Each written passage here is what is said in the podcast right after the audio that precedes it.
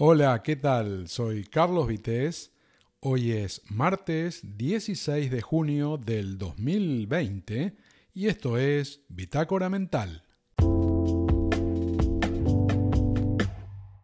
Ayer te hablaba sobre la ciberdelincuencia y la verdad es que no tenía ninguna intención de hoy hablar algo más sobre ese asunto, ¿no? Pero bueno, mm, es interesante conversarlo igual y te digo por qué, porque lo que habíamos eh, comentado son formas, si se quiere, tradicionales, ¿no? Em, el hecho de que te llega un SMS en el que te dicen que, hagas clic en un enlace para hacerte descargar un archivo y adueñarse de tu dispositivo, o también eh, lo mismo a través de, de un email, ¿no?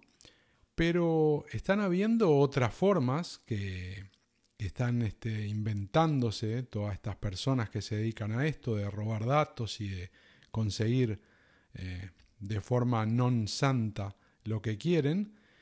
Y me habían contado de una persona que conozco personalmente, que hace tiempo le pasó que estaba trabajando, su jefe no estaba en la oficina, y le llegaron unos mails en, los que le pedían que hiciera una operación bancaria, ¿no? Estamos hablando de la empresa. Y esta persona, eh, en fin, le pareció un poco extraño porque no era ella la que se dedicaba exactamente a eso. Sí manejaba la parte de bancos y esas cosas, pero no era exactamente la persona que, digamos, hacía una transferencia de dinero en esos casos, ¿no? Entonces, bueno, le llamó un poco la atención y a pesar de que en el mail se daban un montón de datos de, la empresa que, a la que había que pagarle o la cuenta, se le hablaba a ella, digamos, por, por su nombre y se daban un montón de datos que, que realmente, evidentemente, alguien los había conseguido y para ser convincente me refiero, ¿no? Esta persona no estaba, no estaba del todo convencida. Mm, le parecía que algo, algo raro había, ¿no? Entonces em, se le envió otro mail, a quien haya sido, le envió otro mail, no sé si dos o tres, eh, insistiéndole en que hiciera esto, ¿no? Pero bueno, como esta persona, digamos, mm, hacía como que no lo había entendido bien, se iba excusando, en ese interín intentaba contactar al jefe, pero no lo podía hacer. Acto seguido, eh, quien le envió esos mails fue un, un punto más y la llamó por teléfono, ¿no? Le dijo, soy fulano de tal, tu jefe, y en fin, le empezó a explicar por qué no había hecho esto, por qué lo otro, que tenía que hacer tal y cual cosa, que tenía que transferir ese dinero o hacer una operación así. Y, esta persona, la verdad, eh, le estaban diciendo lo que le estaban diciendo, evidentemente parecía a su jefe, eh, hablaba directamente con ella, o sea, la persona que estaba hablando tenía una información absolutamente privilegiada desde todo punto de vista y, y era la voz, la voz de ese jefe, pero esta persona seguía desconfiando y le dijo que lo escuchaba mal, que por qué no lo llamaba de vuelta o ella lo llamaba en unos minutos tratando de, cortar esa conversación y bueno, lo consiguió, ¿no? Eh, intentó comunicarse con, su jefe y no había caso, no podía, no podía. Y en ese interín, em, esta persona vuelve a llamar y le dice, ¿qué me estás haciendo? Fulano de tal, que te voy a despedir, que no estás cumpliendo con mis órdenes, que pingue pan, que pingue pan. Y bueno, y esta persona se siguió excusando como pudo, claro, estaba preocupada porque era la voz de su jefe, le estaban dando instrucciones, era todo, digamos, coherente, era todo mm, perfectamente creíble, pero había algo que no le cerraba, ¿no?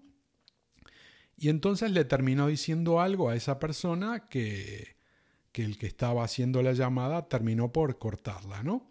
Y finalmente, eh, no sé cuánto rato después, consiguió hablar con el jefe y sí, el jefe le dijo que, él no le había escrito ningún mail y que tampoco le había llamado por teléfono para decirle eso, ¿no?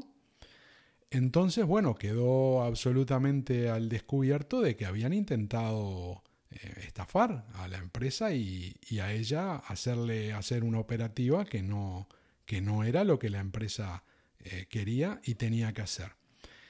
Eh, te cuento esto porque podrás pensar de que sí, de que alguien te puede llamar y puede fingir que es otra persona, seguramente ha pasado en alguna ocasión, a algunas personas les habrá pasado de que te llama alguien, te dice que es alguien que no es, y bueno, y por ahí te, convence, ¿no? Tenemos ejemplos memorables como llamadas a, algún político, incluso llamadas a la radio diciendo que es o el presidente o el presidente de la comunidad tal, en fin, esto ha ocurrido, ¿no? Pero eh, en el caso de esas circunstancias, eh, si la persona está engañada, bueno, la engañaron, la engañaron, pero de última siempre se basa en que el que llama es un imitador, ¿verdad? Es una persona que de alguna forma consigue eh, recrear la voz o el tono de voz o, las características de, de, la persona a la que quiere copiar y lo consigue o no lo consigue. Y eso es lo que pensaríamos en el caso este que te estoy contando de esta persona a la que se le pidió hacer una operación bancaria, ¿no? Pero resulta que eh, hace unos días vi, vi, algo y ayer estaba leyendo un, un, artículo y dice que hay una empresa española que está trabajando con, con esta tecnología, eh, con la inteligencia artificial, y ha conseguido recrear eh, la voz perfectamente, la voz de Franco. Entonces, esto ya te abre otras, otras cuestiones, ¿no? Porque dice que es una empresa española, como decía, dice que ha logrado a, partir de grabaciones, o sea, archivos, con inteligencia artificial, se va alimentando toda esa información con un montón de horas de, grabaciones de, la persona que, se quería eh, copiar, que se quería sintetizar la voz, y lo han conseguido. Y esto forma parte de un podcast que se llama X-Ray. Es una producción que la podés escuchar en Spotify. Eh, te voy a dejar el, enlace en las notas del programa. Y este podcast en particular em, trata sobre el rey Juan Carlos y el rey emérito y el tema de la abdicación y su figura personalmente, ¿no? Entonces eh, resulta que para, para este podcast y en uno de los episodios lo comentan, consiguieron eh, reproducir, por, como digo, a través de ordenadores y, eso, consiguen reproducir, generar la voz de, de Franco y claro, con eso ponen un texto y hacen que esa voz, eh, perdón, y hacen que esa voz genere eh, el texto, o sea, lea el texto ese que, se ha creado y para la persona que lo escucha mm, tiene que conocer, pero muchísimo, muchísimo, eh, el timbre o lo que sea para poder encontrar alguna diferencia. Porque realmente mm, es prácticamente idéntico, es prácticamente idéntico. Entonces, eh, con esto, con esta tecnología que ya está funcionando, resulta que también el artículo comenta, también te lo voy a dejar en el, enlace, ¿no? Ah, para que lo, veas si querés. El artículo comenta que ya se utilizó este tipo de tecnología para, para hacer un, digamos, eh, un fraude, o no sé, una estafa, mejor dicho, en el que a una empresa eh, británica se le lograron robar 220 mm, euros porque recreando esta voz se le hizo creer a una persona que trabajaba en la empresa que la estaba llamando o que le estaba dando una orden un superior y esa persona, bueno, no, sospechó, era perfecta la, la, voz o lo que fuera, la forma en la que le hablaba todo, y resulta que hizo una operación, una operación bancaria y terminó pagando a un proveedor, a alguien que se le ordenaba, 220 mil euros que no tenía que pagar. Y consiguieron eh, llevar adelante esa estafa. Y esto evidentemente abre la puerta a cosas muy grandes, ¿no? Porque hasta ahora más o menos te podías cuidar de, un clic, te podías cuidar de, no descargar un archivo medio sospechoso o lo que fuera.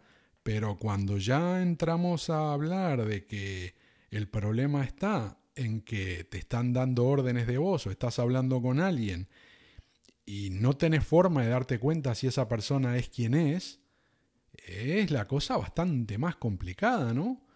Así que, en fin, no sé cómo va a ser esto en, en los próximos tiempos, pero se vienen tiempos complicaditos en los que no te podés fiar de, de absolutamente nada, porque cada vez la gente que se dedica a la ciberdelincuencia o, o ya incluso hasta presencial, porque hay, hay todo tipo de artilugios, es, difícil de desenmascarar un intento de estos de, de estafa, ¿no? Y por otro lado, eh, también, por ejemplo, estuve mirando que hay aplicaciones en las que uno, ya sabemos que hay un montón que le decís que sí y te investigan todo lo que tenés en tu dispositivo, ¿no? Pero hay algunas que sobresalen un poco más. Por ejemplo, hay una que la conocen prácticamente todo el mundo, que estuvo muy de moda hace unos días, y bueno, hace un tiempito y ahora está otra vez, en el que le subías una foto tuya y te mostraba cómo serías cuando fueras más viejo, ¿no? Y ahora eh, vuelve otra vez, está muy de moda la, la aplicación esa, porque le pones una foto tuya y si sos un hombre te transforma en lo que en la imagen que podrías tener si fueras una mujer o al revés, si sos una mujer le subís la imagen y más o menos te muestra lo que cuál sería tu imagen si fueras si fueras hombre, ¿no? La verdad que es interesante, está genial porque digo, además de la curiosidad que te provoca naturalmente eso, está todo el hecho de, esa tecnología que es fascinante, ¿no? bien aplicada sería genial para retratos robots y tantas otras cosas. Pero el problema es que todas estas aplicaciones en las que subís tu imagen, no sabes a dónde van a parar esos datos. Y en un mundo como el de hoy, en el que estás desbloqueando un móvil con una imagen o quizás estás entrando a una cuenta bancaria con, con una clave o con una imagen o con un sonido, no lo sé, cada vez esto es más dinámico, ¿no? Eh, me parece que es bastante peligroso estar, además de estar permitiéndole a ciertas aplicaciones, que ya prácticamente son todas y no puedes negarte, a que tienen derecho a acceder a tu micrófono y tienen derecho a ver tus, tus fotos y todo esto, todavía si subís imágenes tuyas personales y a otras aplicaciones en las que, en fin, se guardan fotos que contienen datos y todo esto, es una época complicada para, para todo esto, ¿no? Para, para, estar subiendo material que no sabes porque hoy parece inofensivo, a pesar de que no lo es, pero ¿y si dentro de tres o cuatro años resulta que con estas imágenes que vos subís hoy pueden hacer una operativa bancaria con tus cuentas? ¿Mm? Hay que pensarlo, ¿no? Ya sé que uno no puede perseguirse y, dejar de vivir por todo esto, bueno, pero es que es, bastante a la vez de, interesante complicado, como decía. Y, esto también desde el punto de vista laboral abre unas incertidumbres grandísimas, porque el hecho de que se pueda recrear a través de recrear, sintetizar la voz de alguien a través de, inteligencia artificial, aparte de que puede usarse mal y, tener unas consecuencias terribles, también en el mejor de los casos, sintetizar la voz, ya la imagen también se, se, de a poco se va pudiendo hacer también, esto va a provocar que no, no sea necesario, por ejemplo, actores de doblaje, porque se va a poder sintetizar perfectamente el texto, se va a poder hacer, digo, la voz de, de que quieras de un actor con unas muestras de audio, con 20 30 horas de muestras de audio de alguien que dobla, después puedes doblar cualquier película, no, no, no lo necesitas para nada. Digo yo. Y lo mismo con, con respecto a, actores y, y cada vez va más, ¿no? Yo no sé el mundo que se va a encontrar la generación, las próximas generaciones, pero que va a ser interesante va a ser, pero también me parece que va a ser un grandísimo dolor de cabeza a nivel laboral. Y, no estoy en contra de la evolución, en contra de la tecnología y de, y de nada de esto. ¿eh? Simplemente comento. Ojalá el, mundo se adapte, pero pinta que va a ser complicadito el, el futuro de, todo esto. Así que bueno, eh, para ir cerrando este temita, te voy a dejar el enlace al artículo que te decía de la síntesis de voz y te voy a dejar el enlace al, al podcast, este, al episodio concreto que, a ver, no te quedes en el titular. Perdete unos minutos y escúchatelo, que está muy interesante.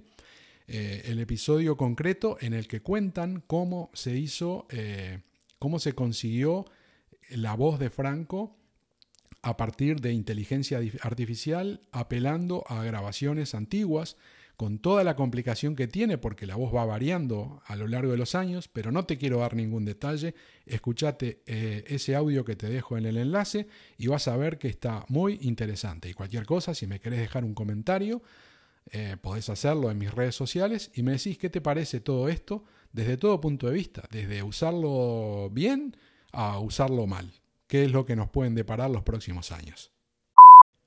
Otro tema que no para de, dar titulares es el, asunto del coronavirus, ¿no? que ya creo que estamos bastante hartos todo esto, pero es que es la realidad que vivimos y no se puede escapar a ella. ¿no? Y ayer estaba mirando un titular que dice, un paciente de coronavirus en Estados Unidos recibe una factura de un millón de euros, un millón de dólares, pero en realidad en dólares el artículo habla de más, de un millón ciento veinte y pico mil dólares, que convertido a euros, bueno, lo dan acá por el cambio que le han hecho a, un millón, un poquito menos de un millón, 997 mil, ¿no? Esta persona parece que estuvo 62 días hospitalizado.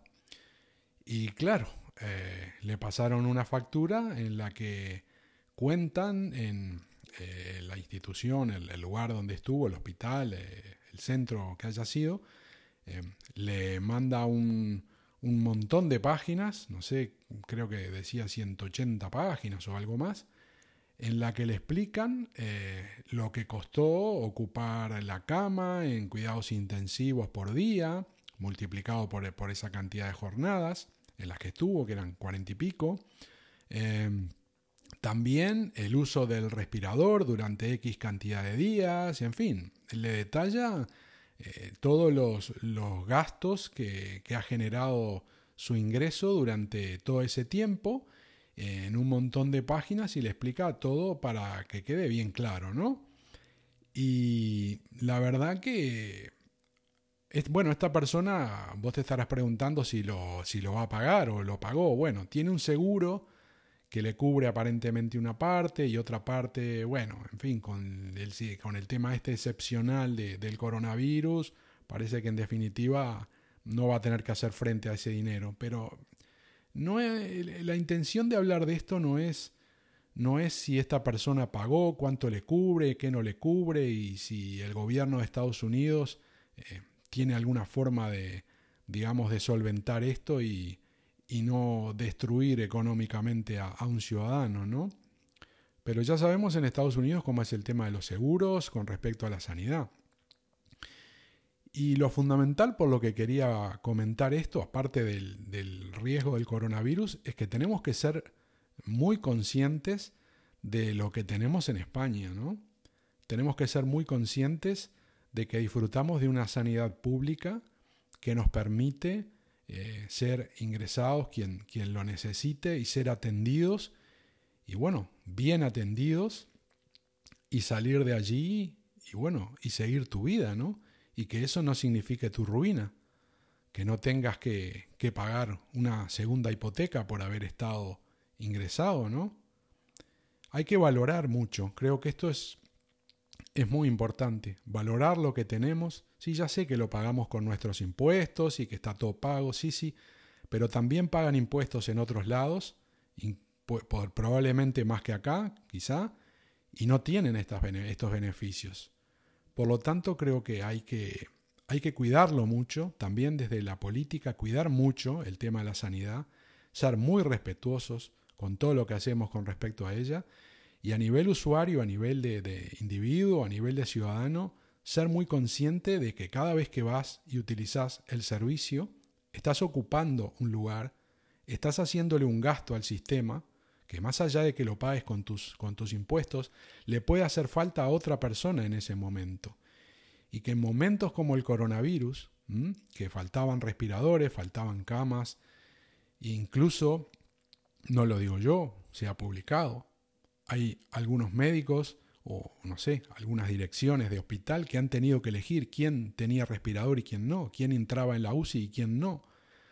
Tenemos que hacer todo lo posible para que esto no ocurra, o sea, que no se tenga que, llegar a esas situaciones, que a veces escapa un poco a nosotros, pero bueno, vamos a ponernos serios. Esto del coronavirus, como ya lo dije en algún momento, el virus solo no va a ningún lado, el virus solo se muere. Somos nosotros los que lo llevamos a todos lados y los que contagiamos. Nos contagiamos unos con otros. Entonces, tenemos que ser muy conscientes, lo que decía antes del tema de la sanidad, de no usarla si no es necesario. No digo por el coronavirus, porque nadie quiere contagiarse, pero por lo demás, ¿eh? siempre, siempre hay personas que hacen uso o hacen abuso y, y no sería necesario. Pensemos un poquito en los demás y con el tema este del coronavirus seamos muy conscientes de que esto puede colapsar nuevamente. Hay artículos eh, preocupantes porque, por ejemplo, eh, en China eh, se está disparando otra vez el miedo por una segunda ola porque hay, hay nuevos contagios, también hay rebrotes aquí en España y en otros lados. Y hay otros titulares preocupantes, como por ejemplo uno que te dice que Sanidad tiene 150 funcionarios para controlar las fronteras este, por el tema del COVID-19 y la entrada de turistas.